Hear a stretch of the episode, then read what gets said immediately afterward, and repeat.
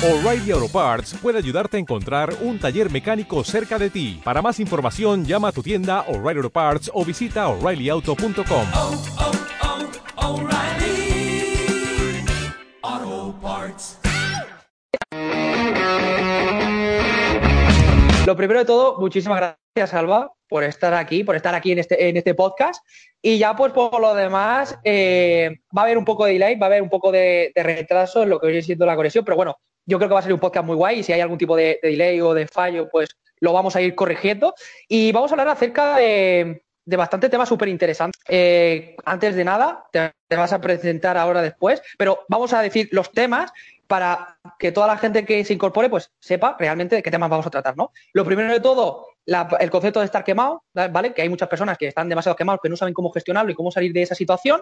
También, cómo mantener el control emocional, es otro tema bastante interesante que, que vamos a debatir, que vamos a hablar, que vamos a difundir nuestros puntos de vista acerca de la meditación, de la meditación, qué es, cómo funciona, ¿de acuerdo? Cómo nos puede servir de cara a mejorar pues nuestra salud, la automotivación, ejercicios mindful, que eso también lo vas a ir comentando, eh, cómo asumir una pérdida, una pérdida de un familiar, una pérdida de un ser querido, en definitiva, algunas estrategias psicológicas y otra pregunta, cómo ser productivo, cómo ser una persona organizada, para que sobre todo ser más productivo y sentirte bien contigo mismo, y ya pues en definitiva, eh, cómo crecer en una relación, una relación consciente, mmm, vamos a tratar un poquito acerca de ello, bloqueos mentales, y ya luego libros o algún tipo de contenido que tú digas, oye, mira, eh, lo, para todas esas personas que tengan este problema, eh, os vendría bien este tipo de contenido, ¿vale? O este tipo de libro, o lo que tú quieras, o lo que tú quieras, ¿de acuerdo, Álvaro?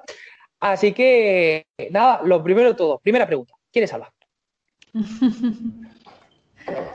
Bueno, Alba es una mente inquieta que durante toda la vida quiso entender cómo funcionan las mentes de las personas y, por eso yo tenía claro que quería ser psicóloga ya con, con 10 o con 11 años. Eh, me preguntaba mucho sobre qué hay, qué hay que hacer para, para, estar bien, ¿no? Porque cuál es el secreto de, de la gente que se siente bien y por qué la gente hace cosas que les hace sentirse mal.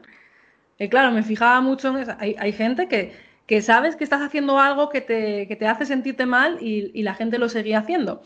Entonces, entender un poco el, el funcionamiento de, de, la psicología y cómo podemos ser dueños de nuestra, de nuestra propia vida, ser, ser activos hacia nuestra, hacia nuestra realización personal, hacia nuestro bienestar, no tan, no tan reactivos, sino que muchas veces parece que bueno, que son las cosas en la vida las que nos hacen estar bien o no.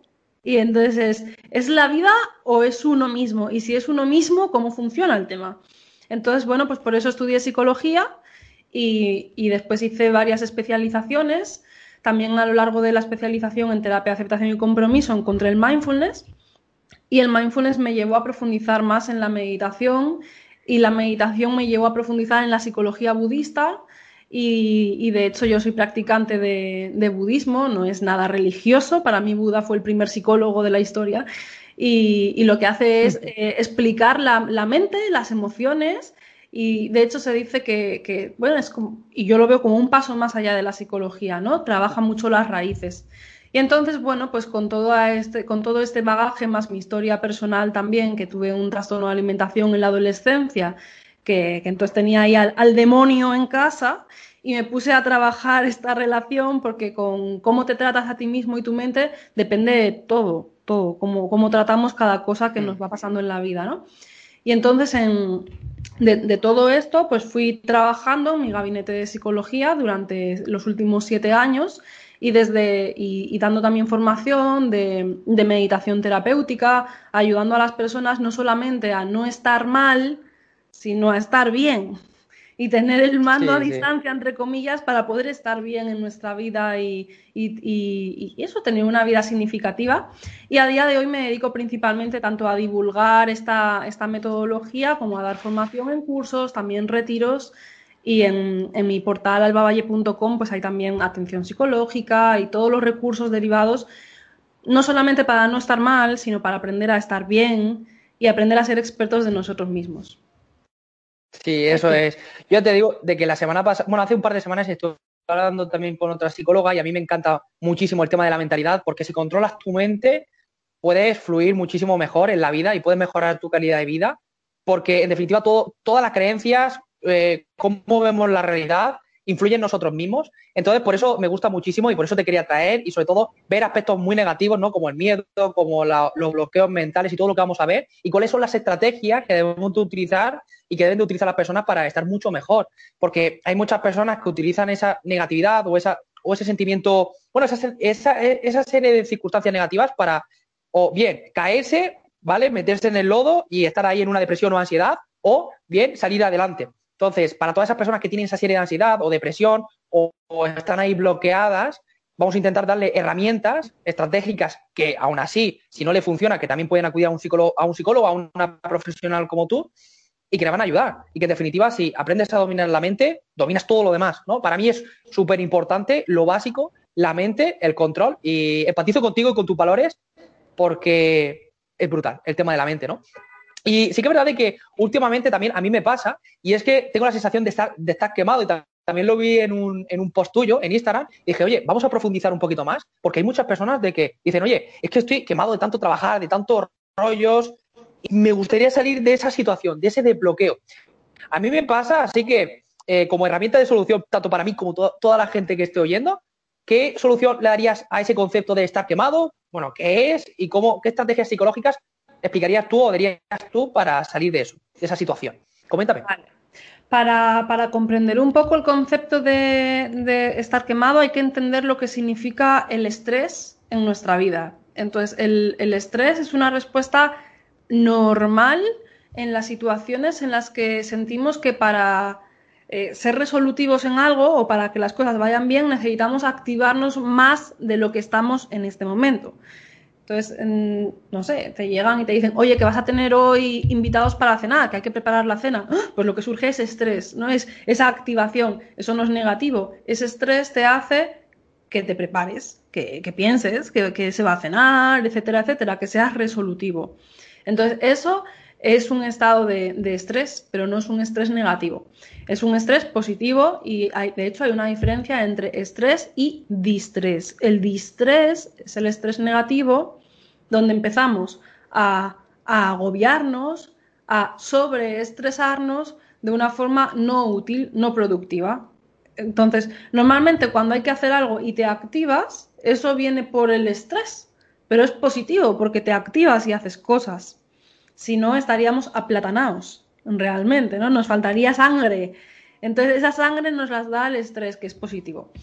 Cuando no damos salida y entonces no, no estamos haciendo un uso de esa energía que te genera el estrés, de tal forma que sea útil para ti en la vida y que de hecho te haga sentirte bien, empezamos a estar como llenando el vaso y pasamos al distrés, que es un estrés no útil porque no te está sirviendo para hacer las cosas, no estás avanzando y entonces la cabeza empieza a generar más ruido de lo que tú estás eh, haciendo, ¿no? O sea, dándole salida. Entonces empieza como la cabeza a ir por delante de aquello en lo que tú estás haciendo.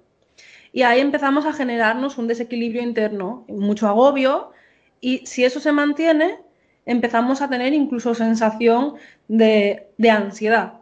¿Por qué? Porque ahí hay una parte en la que la mente ya interfiere de que estamos pensando en cosas que no están ocurriendo. Si yo te digo, José, que tienes hoy invitados, el estrés hace que te levantes del sofá, que dejes de ver Netflix ya, que te prepares que tienes invitados y te pones a mirar un poco qué hay que hacer y cómo preparar una cena y te preparas una lista de música guay y tal, eh, le estás dando una salida útil y buena. Sin embargo, si empiezas a no hacer las cosas, a, a pensar y estás pensando pero no haciendo, la cabeza empieza a generar más ruido, eso es lo que se llama en psicología rumiación, que es que estamos dándole vueltas al tema, nos estamos generando estrés y agobio, pero no es útil, no lo estamos sacando hacia adelante y de hecho cuanto más lo pensamos, más agobio tengo y más lejos estoy de la solución. Porque se, se, siente como que la mente se va ofuscando y cada vez tienes menos claridad y es menos útil el tipo de pensamiento. Ahí es donde se está pasando al distrés. Y este, este es el punto delicado porque el estrés sano, el estrés positivo, no quema. Porque es esta situación que te está estresando y la estás usando. Y después se acabó, le diste carpetazo, continúas con tus cosas. El problema es cuando el, el, estrés nos está llevando a una situación donde cada vez mi mente va más rápido, no estoy en ese proceso, no están saliendo las cosas hacia adelante y lo que entonces lo único que estoy haciendo es como estar metiendo aquí más agua, más agua, más agua, más agua, más agua en esta copa y entonces es como que estamos sintiendo que la vida, la situación me está demandando de mí más de lo que yo puedo estar dando y no se acaba, y no se acaba, y no se acaba, y no se acaba. Y la mente entonces siente que no se acaba, no se acaba, no se acaba. Entonces es como que estamos tirando de un combustible de gasolina que no es eterno. Ahí es donde llega el punto de quemado. Pasamos de, de ese punto de, de, que el, eh, de, que el, estrés sea útil y te sirva para hacer las cosas y para avanzar en tu vida y de hecho para sentirte bien, para ganar confianza, para tener autoestima. Pero cuando sacas cosas y te activas, todo eso es muy bueno. El problema es cuando, cuando hay demasiado punto que no estás avanzando, no estás sacando las cosas, hay mucho ruido, entonces empezamos a desequilibrarnos. Si mantenemos eso, entonces eh, llega un punto donde el desequilibrio es tan grande que cortocircuita y entonces se llama el quemado. ¿Cómo, ¿Cómo, sabemos que estamos quemados? Pues ahí es donde el punto donde empezamos a sentir incluso ansiedad, ya hay agobio, la mente no logra parar, eh, tiene sensación de sentirte pequeño, es como que todo es demasiado grande, todo es demasiado difícil, cualquier pequeña cosa es como un mundo y no te sientes con fuerza de poder sacar las cosas adelante. Tu mente ha ido creando toda una montaña y tú te has ido haciendo pequeño. Entonces ahí nos sentimos quemados, sentimos que no tenemos fuerza para hacer las cosas o incluso en depresión. Depende ya también de nuestra tendencia de personalidad y de nuestra tendencia genética. Pero si estamos mucho tiempo cargando, cargando, cargando, cargando, cargando, cargando, cargando, siendo súper hombre, súper mujer o lo que sea, pero sin, sin ser capaz de, de parar, de, de, de reequilibrarnos, llega un momento donde como no hay más gasolina de la que tirar, la propia química del cerebro empieza a cambiar y de repente el cerebro puede decir, hasta aquí llegamos, ¡pum! ¿no? Y empiezas a sentir insatisfacción, falta de sentido, falta de motivación y empezamos a sentirnos como, como con debilidad. Cualquiera de esos dos síntomas puede ser ese, ese haberte quemado, pero el haberte quemado tiene mucho que ver con que la mente no logra desconectar, que es lo que se llama rumiación. Y por eso uno de los puntos más importantes para, para, ayudarnos cuando estamos dándonos cuenta de que nos estamos quemando o nos hemos quemado es el entrenar la mente a que logre tratar de desconectar, pero, pero esto lo digo y el que nos escuche va a decir, ya sí, qué guapo, ¿cómo? No? Bueno, pues hay que practicarlo. Eso es como hacer deporte, pues ya, pues es que si quieres tonicidad tienes que entrenar los músculos.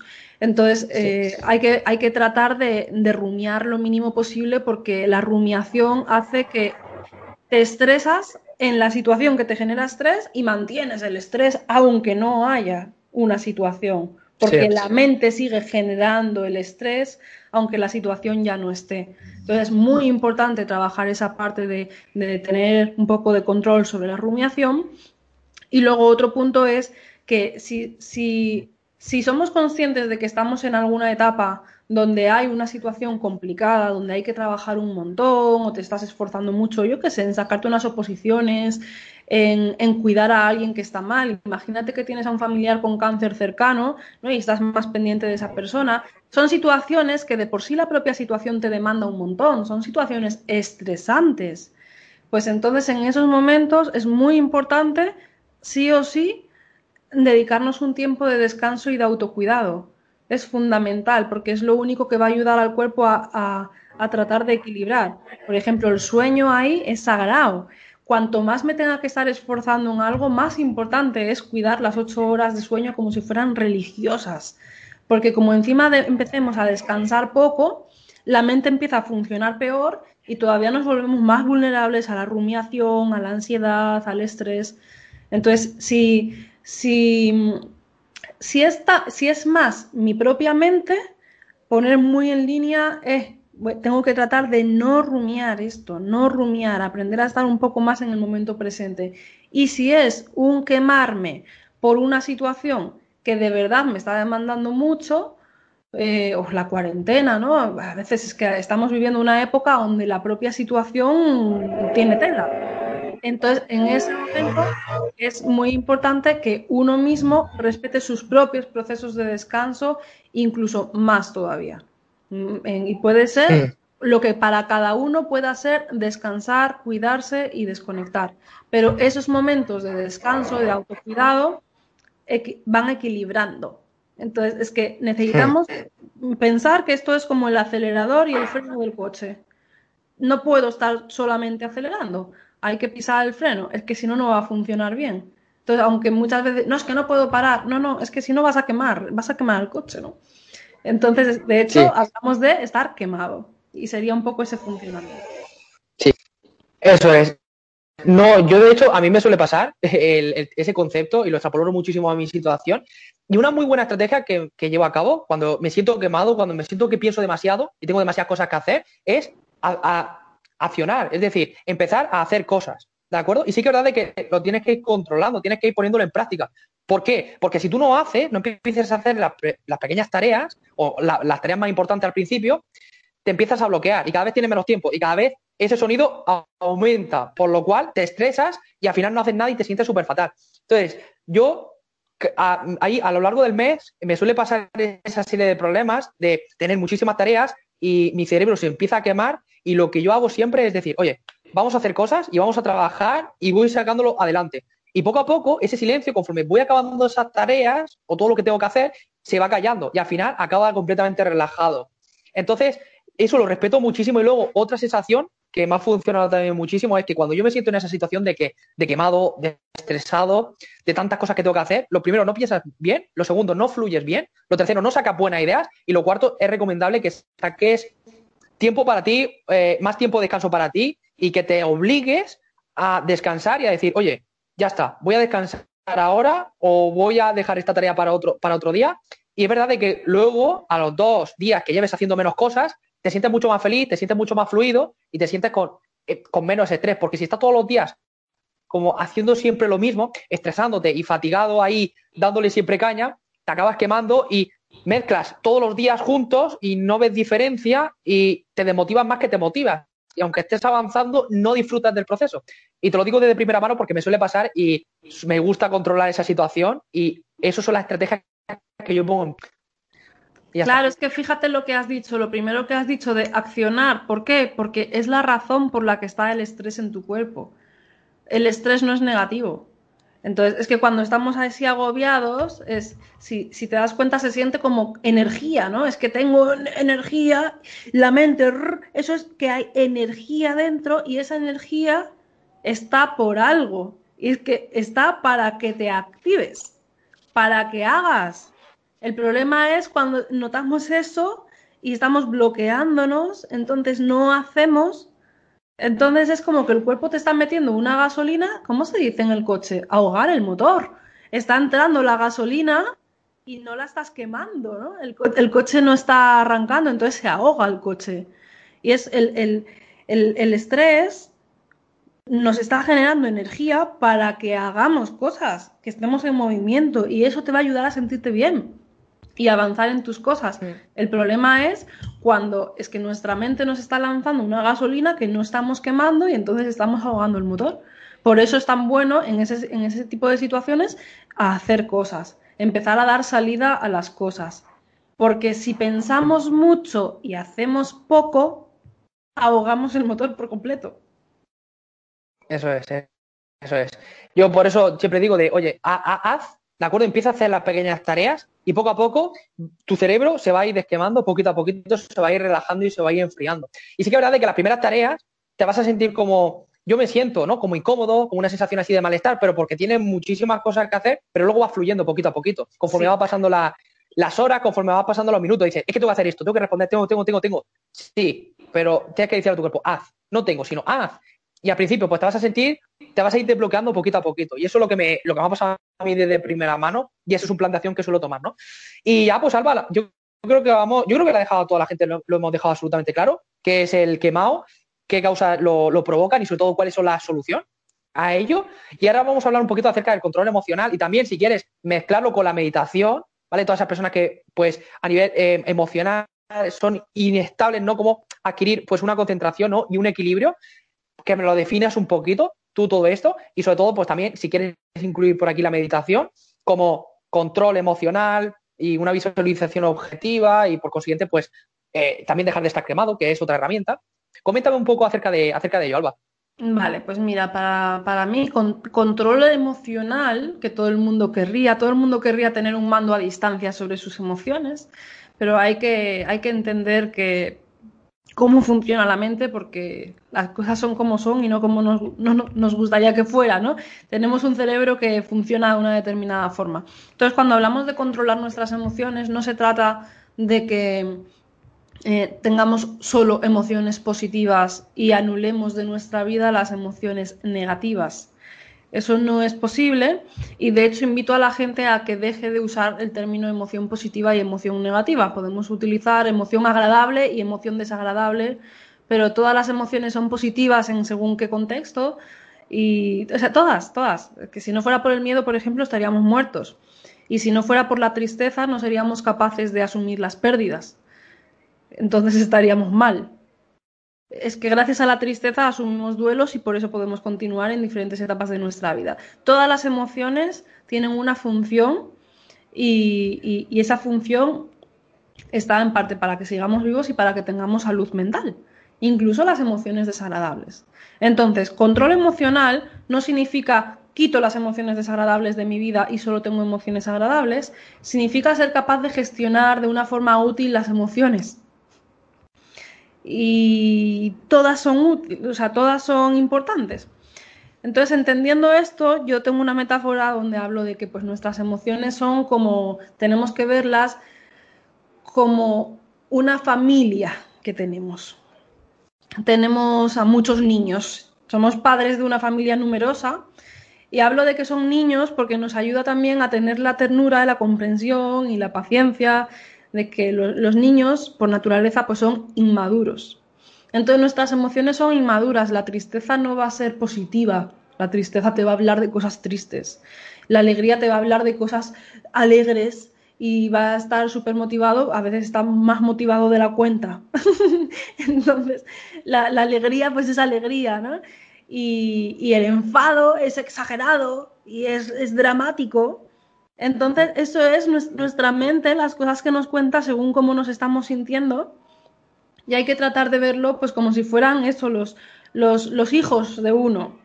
¿Para qué? Para, para darse cuenta de cuándo surgen y no tomárselos tan en serio, sino ser capaz de escuchar y ver qué necesita. O sea, ¿qué hace un padre cuando tiene hijos y el, y el hijo empieza a, tirar las cosas? Bueno, lo primero que tienes que hacer es no pegarle un bofetón, lo primero tendrás que mirar a ver qué le pasa a este niño, qué necesita, quizá tiene sueño, ¿no? Y si, a veces tiene sueño y los niños están insoportables cuando tienen sueño, empiezan a estar muy inestables emocionalmente.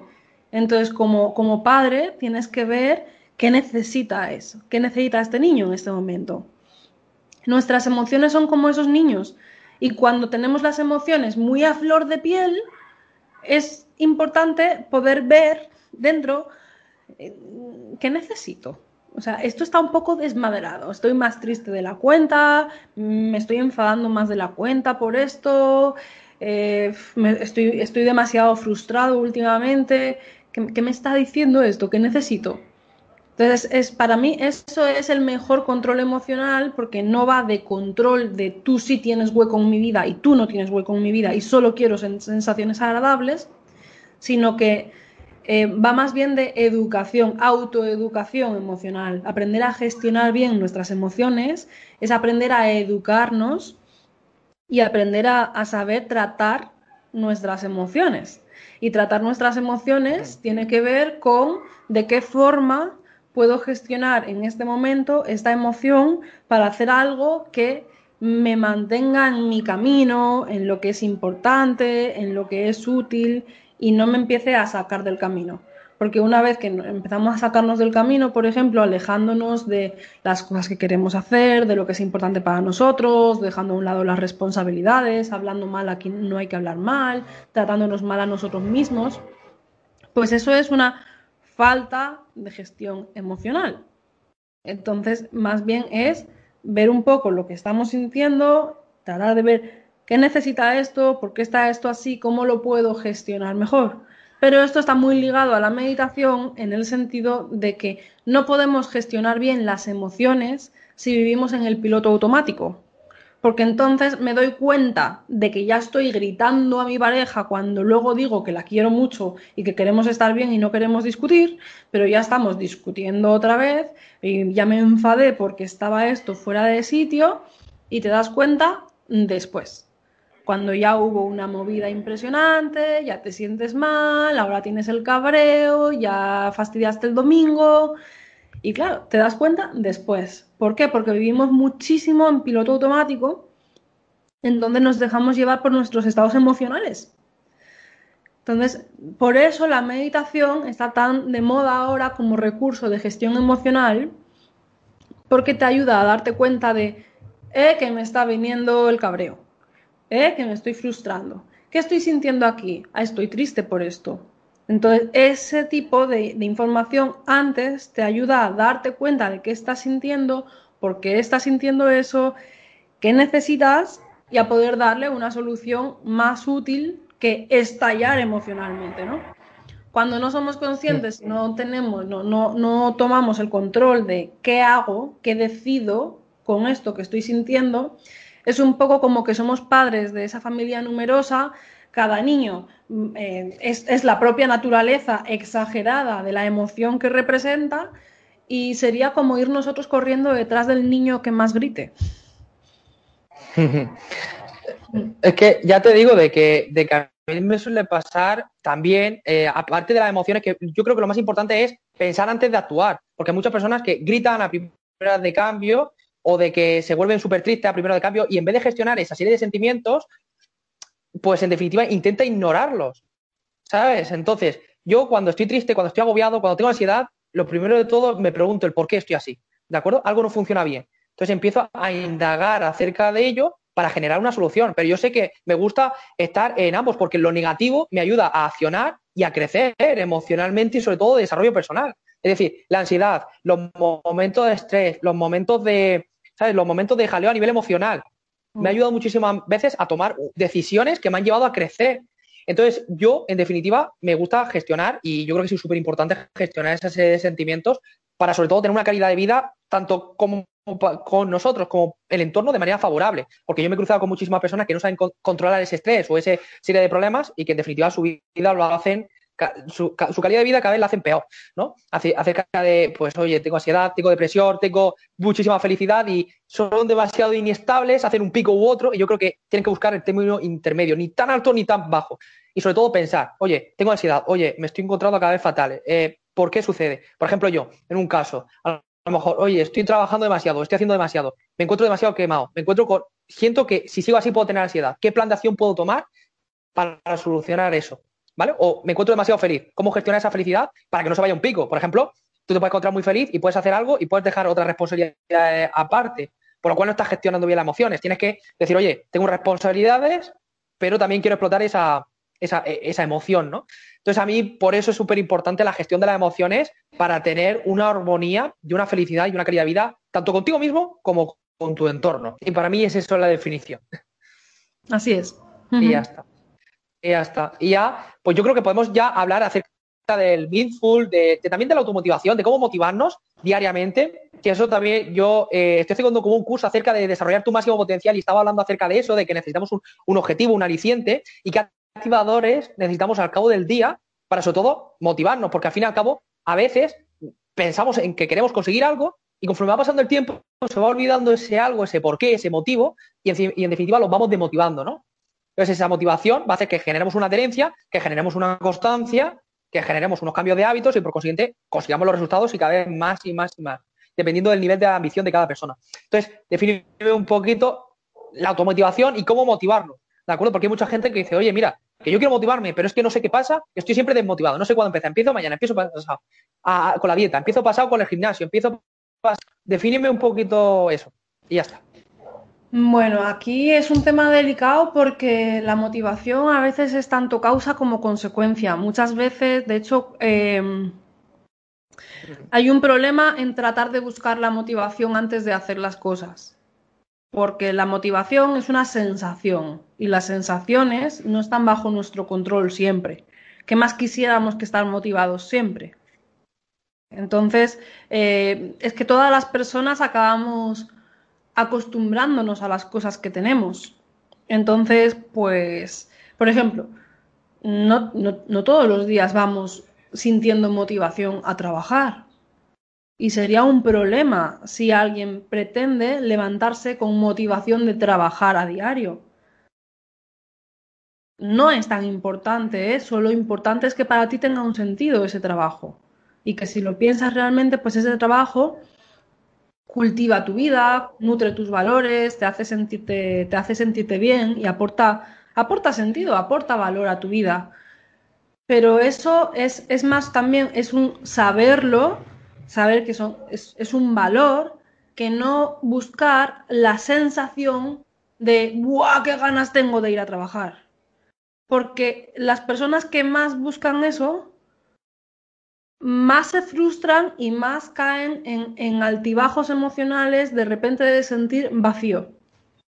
Porque estoy buscando una sensación de, ¡wow! Y, y, no, es que mm, las personas, es que cualquier cosa que se repita con frecuencia en la vida de una persona deja de tener la sensación de wow. Sin embargo, no significa que deje de aportar valor, no significa que deje de ser importante para ti. Entonces también hemos de, está bien la motivación cuando uno empieza cosas y tener claro cuál es el para qué, pero es muy importante saber seguirlas aunque uno no tenga la sensación de wow, qué ganas. Porque si no empezamos a ver crisis donde no las hay. Empezamos a sentirnos desmotivados y a generar un problema donde en realidad no hay un problema. Sería un poco como cuando nos enamoramos de alguien. Una cosa es el enamoramiento y otra cosa es el amor. Si estamos buscando la sensación de enamoramiento al principio, pero llevamos ocho años, pues entonces voy a empezar a pensar que tengo un problema con mi pareja y quizá no tengo ningún problema con mi pareja y estamos estupendamente. Lo que pasa es que no me genera esa sensación que me generaba al principio. Y no significa que no la quiera ni que no esté motivado para seguir cuidando mi relación de pareja. Entonces, eh, eh, es que la química interna cambia en función del momento en el que estamos haciendo algo. Entonces, ¿qué relación hay entre la meditación, por ejemplo, y la motivación? Mm, es que el tema de la motivación, em, defiendo la motivación que viene de encontrar el valor en las cosas que se hacen.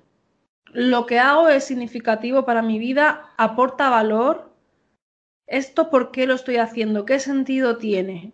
Más allá de que quizá me apetezca más o menos hoy. Porque que me apetezca más o menos hoy depende de muchas variables. Depende de cómo estoy de salud, Hombre, si tengo gripe me va a apetecer menos. Y no significa que tenga un problema con el hecho de hacer esto. Es que la motivación tiene mucho que ver también, si, dormí muy mal, si estoy teniendo un problema de insomnio, quizás siento que me está faltando motivación para trabajar. Pero no es que tenga ningún conflicto con mi trabajo, es que no estoy descansando bien. O sea, la motivación tiene mucho que ver con muchas variables internas. Si mi padre se está muriendo de cáncer, por ejemplo, o estoy en una cuarentena súper enganchado con ciertas situaciones, hay muchas variables externas que van a afectar en cómo yo me estoy sintiendo hacia esto. Y luego, si esto lo estoy haciendo desde hace bastante tiempo, pues la motivación inicial cambia. Entonces es importante ver un poco, eh, tratar de enamorarnos del camino, de que lo que estoy haciendo, encontrarle el valor, ver el por qué esto está presente en mi vida y, tratar de cultivar la satisfacción en, el día a día, la satisfacción en el hecho de hacer, en el hecho de las rutinas, ver un poco esa, motivación es más sana porque es más estable.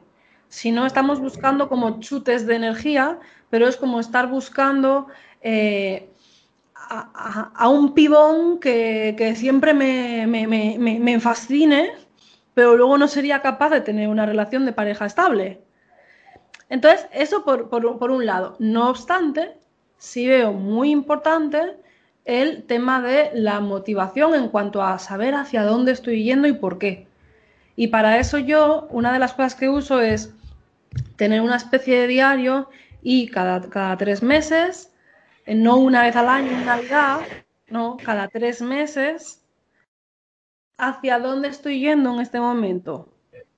¿Qué voy a hacer en este trimestre, por ejemplo? Ahora que estamos en septiembre, desde septiembre hasta Navidad, ¿qué voy a hacer con mi vida? ¿Cómo voy a utilizar mi tiempo? ¿Cómo voy a organizar las semanas? ¿Qué quiero cultivar? ¿Qué quiero que según llegue Navidad mire atrás y vea que he avanzado en ello? Que de verdad sea importante. Entonces, eso te pone un horizonte.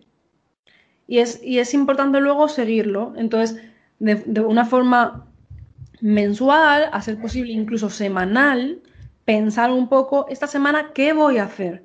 Es decir, organizar, tomar el control del tiempo y de tu vida, que no se llene el tiempo y tu día a día con cosas que te van viniendo.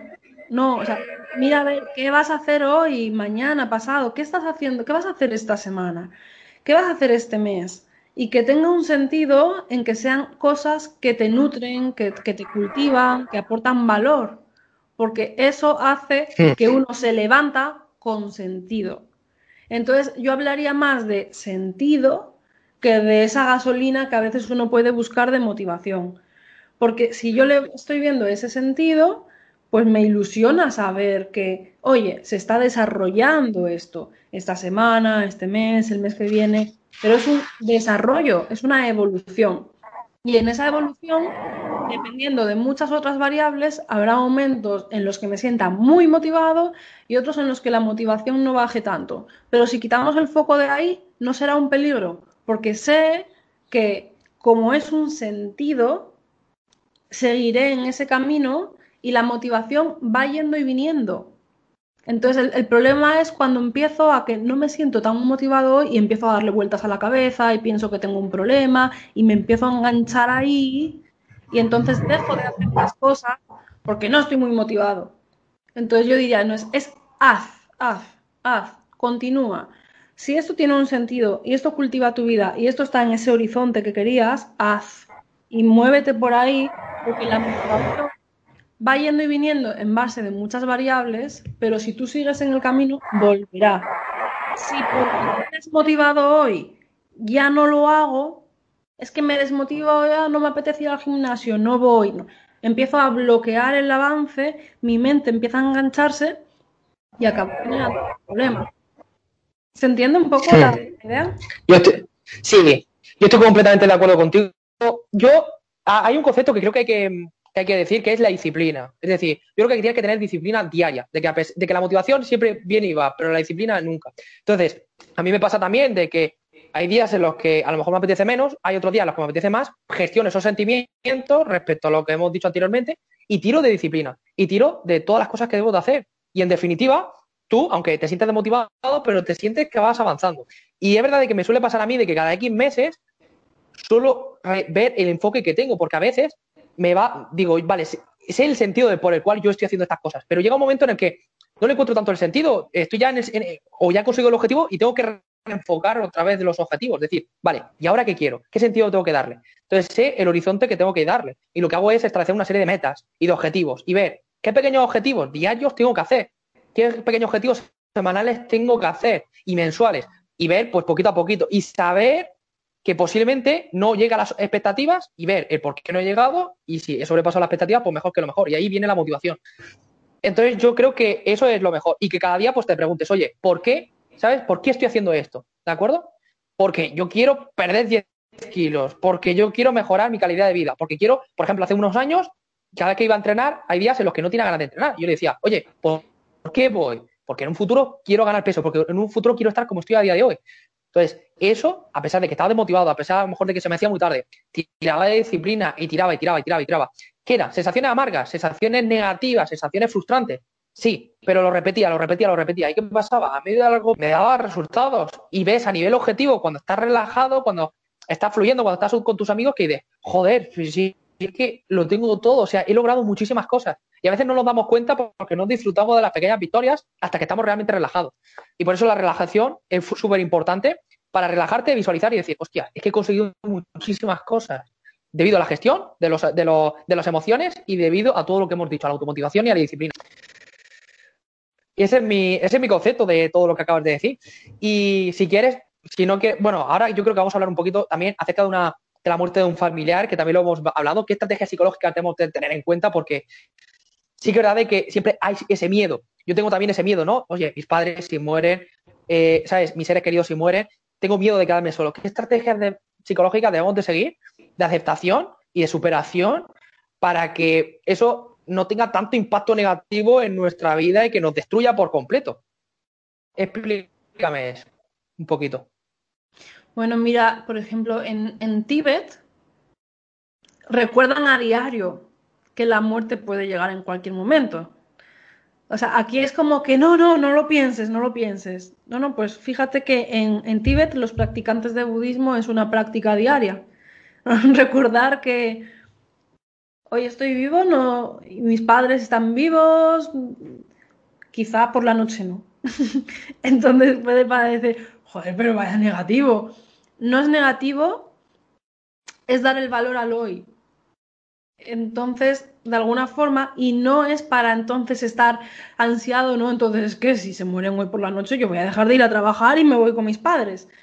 No, pero es eh, el, el ser consciente de eso te conecta cada día en cómo estoy hablando hoy a mis padres, por ejemplo. ¿Cómo estoy gestionando hoy ese tipo de situaciones? ¿Le, ¿Le, he llamado o no? Hoy es que llamé a mi madre y ya me contó otra vez que se había encontrado a la vecina y no sé qué, y ya me contó ese rollo que a mí que ni me va ni me viene, pero ¿por qué me lo tiene que contar cuatro veces?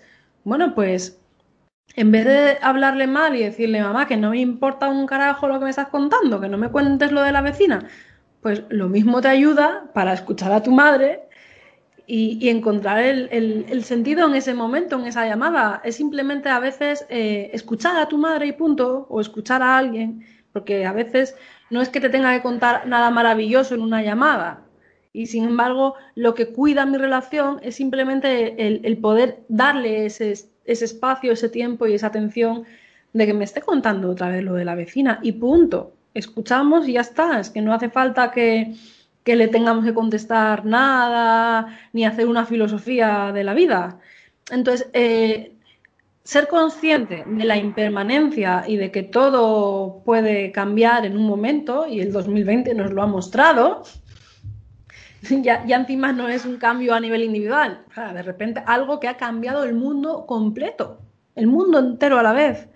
Bueno, pues ser consciente de la impermanencia, más que entrar en crisis, mmm, es importante gestionarlo de una forma útil para ver, vale, yo, yo estoy intranquilo porque en cualquier momento, pues quizá se puede morir este familiar o este familiar tiene coronavirus, por ejemplo, ahora y de repente, quién sabe, si, si un familiar nuestro tiene coronavirus y lo mismo no, no nos podemos despedir de esa persona. ¿Cuánta gente ha perdido familiares en los últimos meses sin poder despedirse?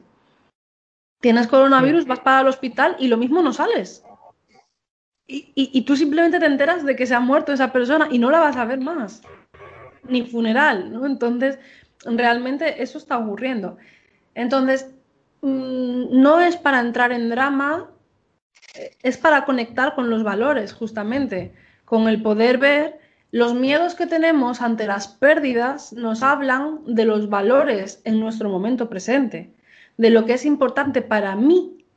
Entonces, es, es inteligente y la posición sabia ver eso, que es un valor para mí, en este día cómo se expresa. ¿No? Porque hay mucha gente que, por ejemplo, habla de sus padres, pero luego les habla mal. O no tiene un. no les, no les ayuda en las pequeñas cosas. Pero me preocupa mucho que se mueran. Bueno, pues si me preocupa mucho que se mueran es porque me importan. Si me importan, vamos a, tratar de ver, oye, ¿cómo, ¿cómo expreso este importar?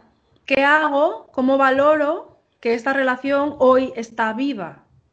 Y entonces mi consejo sería ese, siempre, siempre, siempre. Lo mismo que cuando alguien tiene celos, por ejemplo, porque vuelve a ser un poco el tema de pérdida. La gente que en la pareja tiene celos.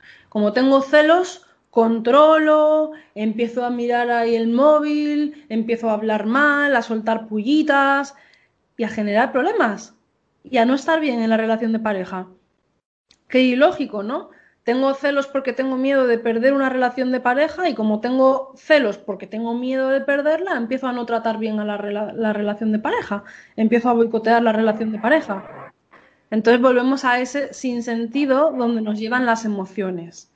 Entonces, en este caso, por ejemplo, con el ejemplo de los celos, sería al darme cuenta, ¿qué significan los celos? Miedo a la pérdida. Vale, miedo a la pérdida. ¿Cuál es la mejor estrategia para que una relación, para que una pareja no te deje? ¿Cuál es, José? ¿Qué se te ocurre? Pues es que ofrecer lo mejor, o sea, lo mejor de uno mismo y ofrecerle cariño y que sea importante en tu vida. Es decir, que se sienta, coño, que le, que estás dando valor, que le estás, que le estás ayudando a crecer a, nivel interno. Y, y, para mí es eso un valor y que sobre todo saber que te tiene a ti, ¿de acuerdo? Para lo que sea. Entonces, somos personas que nos gusta ser queridos y que por consiguiente, si nosotros, yo he leído un libro que se llama Acerca del subconsciente que habla de eso, de que si tú quieres a una persona, la tratas bien, eso se te devuelve o sea, eh, eh, el karma se te va a devolver. Entonces, si tú no tienes celos, si tú solo quieres y aportas lo mejor de lo mejor, eso se te va a ser devuelto. Entonces, si esa persona te grita o, tiene pensamientos negativos, es porque quizás a lo mejor tú tampoco lo estés haciendo tan bien. Entonces, habría que valorar, pero depende de muchos casos, en definitiva. Pero yo eso lo que haría. En mi caso, sería aportar lo mejor de mí mismo y por consiguiente, pues también explicar y preguntar. Preguntar el por qué, ¿sabes? Si me siento con celos, oye, ¿sabes? Ver las causas, pero no ser negativo. ¿Me entiendes? Y no que esos celos destruyan, sino que esos celos construyan. Así es como lo vería yo. Pues lo mismo con el miedo a la pérdida ante un familiar, ¿no? Porque al final esos celos o ese miedo, pues es, pues es miedo, los celos son miedo. Entonces, es lo que has dicho, o sea, si tengo miedo de que esta persona me deje, lo más sabio que puedo hacer es cuidar a esta persona trata de que ese día sea significativo en esa relación de pareja, trata de nutrir esa relación de pareja, generándole bienestar. Las personas de forma natural, si tú me generas bienestar en mi día a día, si tú me haces sentirme bien, me tratas bien y, me estamos bien, pues es que no hace falta que me digas que me quede, ya me quedo yo. Pero si es que encima tienes miedo de que me vaya y encima me tratas mal, pues no te preocupes, que me acabaré yendo.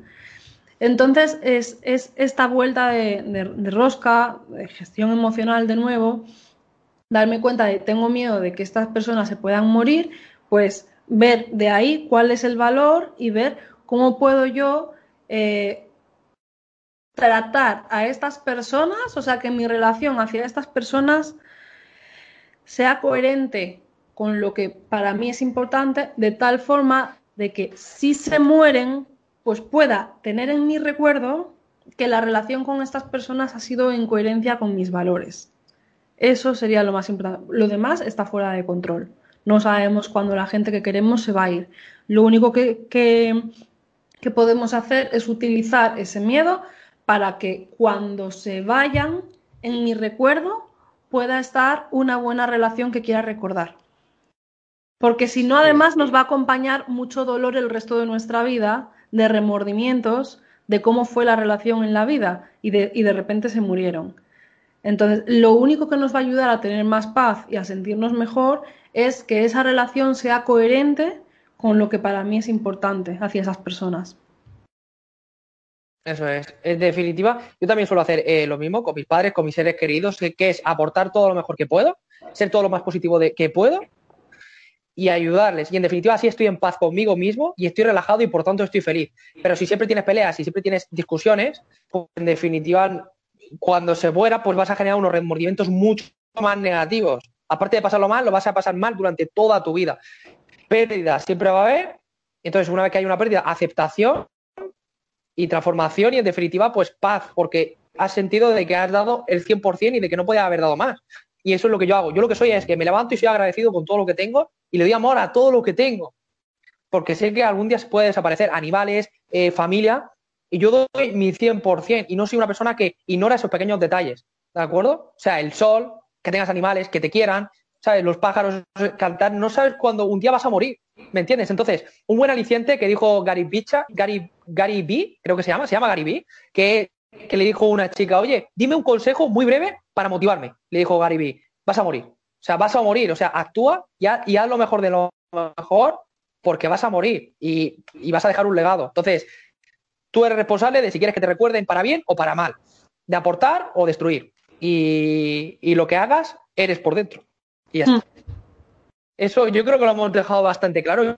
Yo creo que está, viendo, está yendo demasiado bien la entrevista de cara a valores a nivel interno. Y yo creo que las personas que lo están escuchando ahora mismo le van a gustar muchísimo porque la verdad es que estamos sacando temas súper interesantes. Y luego también hemos hablado un poquito acerca de la productividad. No sé si quieres tratar más acerca de eso, de cómo ser más productivo, de, cómo ser más organizado, de qué estrategia tenemos de llegar. Y, y, ya pues en definitiva hablamos un poquito después de los bloqueos mentales, un poquito también de la relación, de esos libros y recomendaciones. Y ya pues terminamos la charla porque la verdad es que hemos ofrecido pues un contenido bestial que yo creo que lo vamos a cambiar, aunque sea un 1% a esas personas. Pero bueno, coméntame acerca de ser productivo, ser organizado, una persona que quiere ser para- productiva, que quiere ser organizada. Para ser productivo, mi, mi consejo sería, lo primero es el lunes por la mañana eh, organizar la semana. Sea, es que para la productividad, organización. La falta de organización genera ruido mental. Cuanto más ruido mental tienes, es que no tienes claro qué es lo siguiente que tengo que hacer o por qué estoy haciendo esto. Entonces te, te van llegando cosas. Ay, ahora responder este email, es que ahora me pidieron esto y te dejas llevar y ya perdiste el foco por completo y entonces no eres productivo, entonces no te sientes bien. Entonces, el mejor antídoto para eso es una buena organización. El lunes organizar y no vale con organizar un día a la semana, no vale con organizar un día al mes. Es que después tienes que llevar como una, una comprobación de que estás siguiendo lo que organizaste, porque si organizas y no haces lo que organizas, pues ya me dirás tú de qué sirve para, para sentirte tonto. Entonces, organizar la semana y después, eh, por lo menos todos los días por la mañana, organizar el día. O sea, que, te levantes y cuando te pongas a, que, que organices un poco el día, qué voy a hacer hoy, en qué orden y qué es lo importante que tengo. Porque si has organizado la semana, es fácil que después puedas organizar el día y que el martes puedas tener muy claro qué tienes que hacer hoy. ¿Por qué? Porque ya has organizado la semana. Entonces, de esa forma se simplifica todo y después te ciñes a hacer las cosas que, que has organizado durante el día. Y en esa organización tienes que meter eh, imprevistos, tienes que meter tiempo de descanso, etcétera. No te llenes de cosas que, que, sabes que no vas a hacer, porque vale más que llegues al final del día habiendo cumplido lo que hiciste, sintiéndote bien contigo mismo, que no eh, por la mañana organizar un super plan de día que sabes que no lo vas a cumplir, porque entonces acabarás con una mala sensación hacia ti mismo. Entonces, cuidar en ese sentido eh, tus emociones ayudándote a cumplir lo que te propones, pero siempre por la mañana organizar. Y yo diría or organizar el mes, organizar la semana y organizar el día. No es para tanto, son 10 minutos. Pero el mes te va a dar foco para organizar muy fácilmente la semana. Si tengo esto en el mes, esta semana cuál? Y entonces, ¿hoy qué? Y entonces siempre poder hacer eso. Y si alguien tiene todavía más problemas de organización, sería muy bueno al terminar la jornada o lo que sea, ver qué he hecho hoy y si me he desenfocado mucho o, siento que se me ha desmadrado el día, ver qué ha pasado, qué ha pasado ahí y ver qué puedo hacer mañana para evitar esto. Esto se llama el método Kaizen, es un método japonés y lo usan en la Toyota, por ejemplo. Es, es como una forma de un, qué pequeña cosa, muy pequeña cosa puedo hacer mañana para mejorar la evolución de hoy, para no engancharme en eso, para ser más productivo, para disfrutar más del trabajo, etcétera, etcétera. Entonces es muy importante organizar, pero es muy importante revisar. Y de hecho, cuando se organiza la semana, es bien, es muy bueno revisar la semana anterior.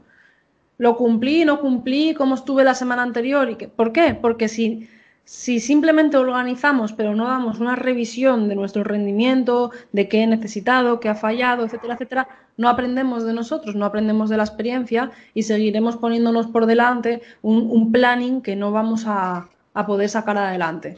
Entonces, organizar, revisar, organizar, revisar. Y esto es un proceso de autoaprendizaje constante. Y de esa forma te sí, completamente de acuerdo. En piloto automático, porque si estás en piloto automático se te va por completo. Entonces, claro, la productividad cae en picado. Y la satisfacción que tienes.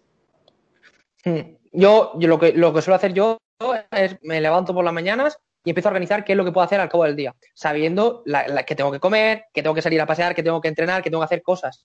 Entonces, en definitiva, lo primero que suelo hacer y que hago es lo más importante. Hay un libro que se llama Tráguese un sapo, que es primero las cosas más desagradables que te quieres quitar al principio, hazlas las primeras. Entonces, luego te vas haciendo cada vez las más flojas, las que son menos irrelevantes. Y si alguna vez, y si no puedes, porque te sale una circunstancia que tienes que dejarlo. O que, por ejemplo, se ha terminado el día, porque a mí me suele pasar. Se me termina el día y me quedan dos o tres cosas. Y digo, joder, pero ¿qué hago? Un plan de acción. Oye, ¿qué puedo hacer para organizarlo al cabo del día? O sea, de, de otros días y cumplirlo. Y al final lo cumplo, aunque lo procrastine, pero porque no tengo tiempo y porque quiero, ser más, quiero hacer más de lo que yo tengo pensado, lo hago otro día y lo, y lo, fijo otro día y me obligo, bueno, me obligo no, sino digo, vale, ahora lo voy a priorizar, lo voy a poner en la lista de prioritarios para terminarlo. Y así me siento eh, satisfecho y motivado. Pero yo lo suelo hacer así. Y esa es mi gestión y esa es mi organización. Y lógicamente tienes que ir aprendiendo. Si alguna vez no te da tiempo o no, te, no estás satisfecho, pues piensas y dices, oye, ¿por qué estoy así? ¿Por qué tengo esa situación? Y entonces, pues lo que tienes que hacer es un plan, ¿sabes? Y eso te va a dar un aprendizaje y por conseguirte vas a desarrollarte y vas a mejorar la productividad y vas a ser más productivo. Entonces, todos los temas que siempre vamos y que estamos hablando, si se alinean bien, mm, es todo súper positivo y te va a influenciar en la productividad a nivel de gestión emocional y a nivel de la pérdida y a nivel de todo lo que hemos dicho, ¿sabes? Porque a veces todo lo que hemos hablado anteriormente también nos falla de cara a ser productivo. Claro. Y para mí, esa sería mi, esa sería mi, pues, mi visión de productividad. ¿Tienes algo más que comentarme en este tema? Algo más. Identificar, identificar cuáles son los principales ladrones de tiempo y de energía en las cosas en las que más te enganchas y tratar de eliminarlas y de ponerlas a raya. Por ejemplo, y luego funciona muy bien el batching de tareas, que es juntar tareas del mismo tipo para entrar más fácilmente en flow y no estar cambiando de, un tipo de tarea a otra constantemente porque eso cansa más el cerebro. Entonces, si por ejemplo tienes temas de gestión, júntalas todas en una. Si tienes temas de estar trabajando con clientes o de, algo que requiera creatividad, eh, juntar el tipo de tareas y darle su hueco porque de esa forma el cerebro se concentra más fácilmente y desarrolla esas tareas con menos esfuerzo. Lo que más cansa es estar cambiando ahora esto y ahora cojo el teléfono y ahora respondo un email y ahora me tengo que concentrar en esto. Entonces tratar de pues no, no, no, estar en multitarea y cambiando de tipo de tarea constantemente, sino más bien tener como diferentes tipos para más fácilmente entrar en, en estado de flow con esas tareas el estado de flow es un estado de máxima productividad con poco esfuerzo. Sí, sí. Completamente de acuerdo, porque yo, por ejemplo, si voy a grabar un vídeo, porque hago todos los vídeos que voy a grabar ese día, pero no grabo un vídeo después me pongo a llamar, sino que yo llamo, o, ¿sabes? Y eh, básicamente lo mismo, meter en paquetes, lo que más se asemeja, y cerrarlo, luego cerrar el otro, luego cerrar el otro. Siempre lo más, como estamos por, la mañana más activos, más... Mm, bueno, tenemos más, bueno, estamos más activos, más motivados, pues hacer lo más difícil, más creativos también, hacer lo más creativo, lo más difícil, pues arriba, luego lo más fácil abajo, ¿de acuerdo? Porque ya, ya te digo, por ejemplo, un caso mío práctico, por ejemplo, por la noche, que no tengo mucha creatividad, me cuesta muchísimo grabar. Y me he dado yo cuenta, y es un error mío. Yo a las 8 de la tarde me pongo a grabar algo que requiero de, ¿sabes?, improvisación, me bloqueo porque ya estoy cansado y porque mi cerebro ya hace plop. Entonces me pasó ayer, un plan de acción, grabar ahora, grabo antes. Entonces, que estoy más activo, que estoy más, más motivado, por lo cual grabo y lo hago. Entonces, cada vez que tengo un problema, pues una solución. Y eso yo creo que es el camino pues hacia la felicidad y hacia la, y hacia la productividad y a sentirte bien contigo mismo. Problema, pues, solución. Y ya está. No frustración, solución. Y ya, pues, yo creo creo, Sara, que vamos a hablar un poquito ya acerca de, bueno, me ha dicho, bueno, podemos hablar acerca de cómo crecer en una relación, hablarlo si quieres durante cinco minutos, siete minutos si quieres, y ya bloqueos mentales, aporte, y ya terminamos con el podcast para no explayarnos demasiado, y que si quieren los oyentes más, pues que nos lo digan, y nosotros pues traemos una segunda, un segundo podcast, hablando de otros temas interesantes o metiéndonos en un, en un tema súper interesante. Entonces, ahora podemos hablar acerca de lo que viene siendo, si quieres, un poquito la relación, que lo estuve viendo en, un podcast que estuviste hablando con una chica, no me acuerdo cómo se llamaba, la relación consciente, y, y respondiste una pregunta, ¿no? ¿El amor es suerte? ¿Lo encuentras así? ¿Cómo solucionar una relación tóxica? Háblanos un poquito acerca de esos temas para, pues eso, tener una relación saludable y una relación que, en lo que aportéis mutuamente, ¿no? Y que no os destruiráis. Y eso, comenta un poquito, pues, Sara. Ahí lo que, lo que comentaría sería entender que el, el, amor no es suerte, el amor se construye, pero sí que es verdad que a veces, bueno, tenemos ciertas... Y es muy importante crear unas buenas bases en la relación, porque sí que es verdad que las relaciones se vician. Y entonces empezamos a generar dinámicas y después esas dinámicas solidificadas es difícil cambiarlas. Entonces es muy importante ser consciente de qué funcionamientos tenemos en nuestras relaciones de pareja y, no asentar unos malos funcionamientos, porque después es muy difícil de cambiar. Un concepto importante a tener en cuenta es tratar de ver de nuevo el, tema de los valores y entender que la relación es como una parcela del jardín que es nuestra vida y tenemos que cultivar la relación. Entonces, al principio, cultivarla sale solo, porque quieres conquistar a la persona y entonces cuando queremos conquistar a la persona, ¿qué hacemos? Le prestas atención, si te habla, si te habla le escuchas, tienes detalles con ella, em, le tratas bien, le miras con cariño, le tienes respeto, tienes gestos, eres más cariñoso, es decir, haces cosas que hacen sentirse bien a esa persona y que cultivan esa relación. Con el paso del tiempo, cuando la motivación ya baja un poco, empezamos a no mirar con esos ojos, no prestar tanta atención, no tener tantos detalles, ya no das un masaje en los pies, ya, ya, no, ya no tienes esos gestos, ¿no? Pero es que esos gestos cultivan la relación. Entonces es muy importante porque también las relaciones van a dar más de sí en cuanto a tú pongas. Si tú cultivas más, tú te vas a sentir más en conexión con esa persona, esa persona se va a sentir más en conexión contigo, el vínculo se fortalece y, todo sigue evolucionando. Entonces es muy importante tener en cuenta esto y de nuevo el mayor enemigo que tenemos es eh, el piloto automático, porque empezamos en el día a día a hacer nuestras cosas y nos olvidamos de que hay una persona que hemos elegido y que hay que cuidarla.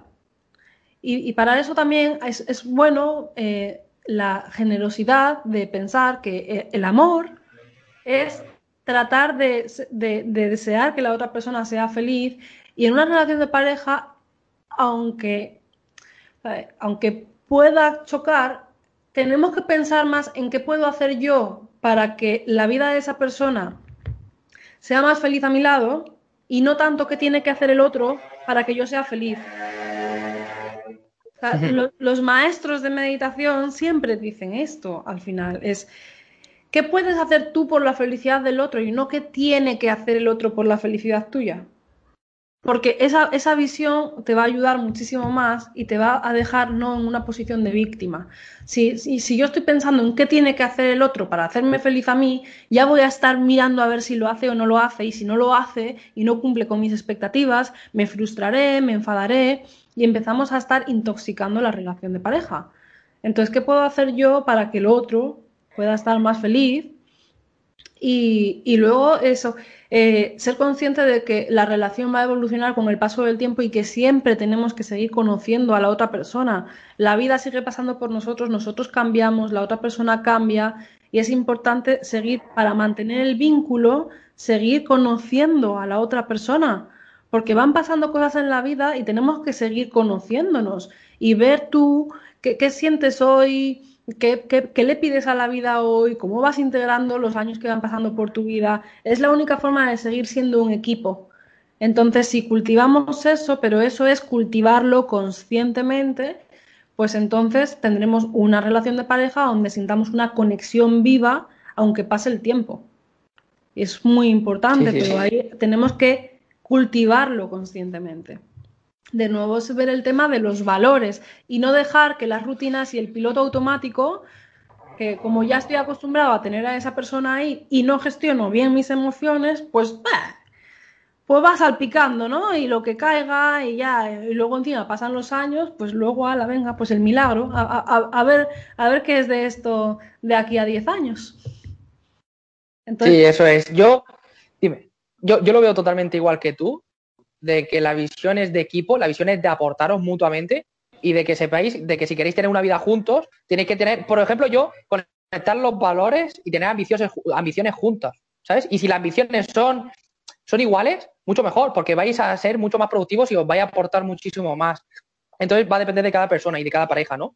Pero yo pienso así y esa es mi visión, de que si tú quieres a alguien, le tienes que aportar y te tienes que cuidar todos los días y saber y gestionar bien esas emociones, porque eres consciente de que al principio vas a tener emociones más estrictas, más altas que después. Tú eres consciente, pero tú tienes, por así decirlo, lo podemos extrapolar a una disciplina, una disciplina de acción, ¿sabes? De querer siempre, de aportar siempre.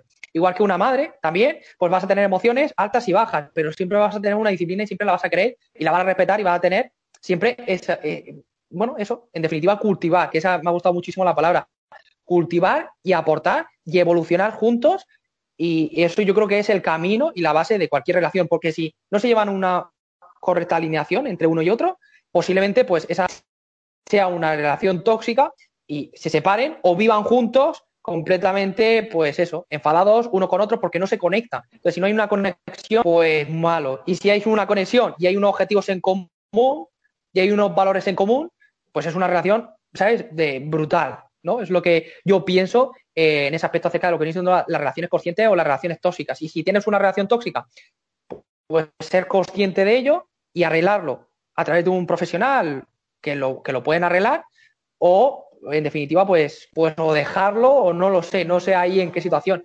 Porque tú qué piensas, una persona que es tóxica, una persona que, sabes, que es tóxica pero que no es consciente y que quiere arreglarlo con, con su pareja, ¿tú qué, qué, consejo le darías? Hay, hay, que, hay que ver realmente si, hay.